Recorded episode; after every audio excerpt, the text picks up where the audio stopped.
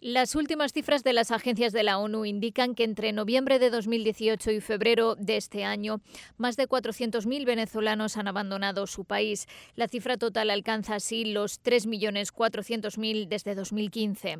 Los países en Latinoamérica y el Caribe han recibido unos 2,7 millones de venezolanos. Colombia es el principal país de acogida, con más de 1.100.000 refugiados y migrantes.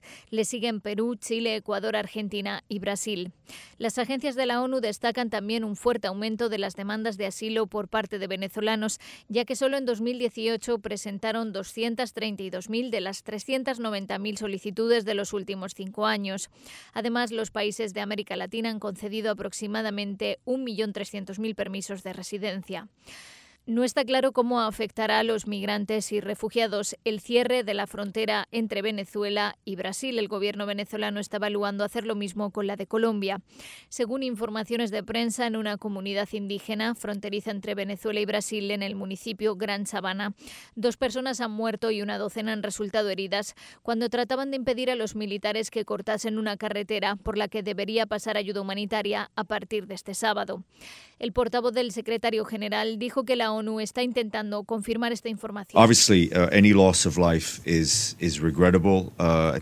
Obviamente cualquier pérdida de vidas es lamentable y especialmente de cara a este sábado el secretario general uh, pide encarecidamente que se evite la violencia.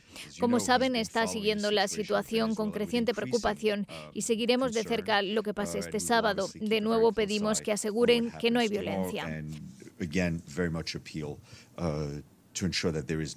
Para ACNUR, la Agencia para los Refugiados, es de la máxima importancia que la gente que necesita protección internacional pueda buscarla, decía el portavoz en Ginebra, preguntado por el cierre de las fronteras.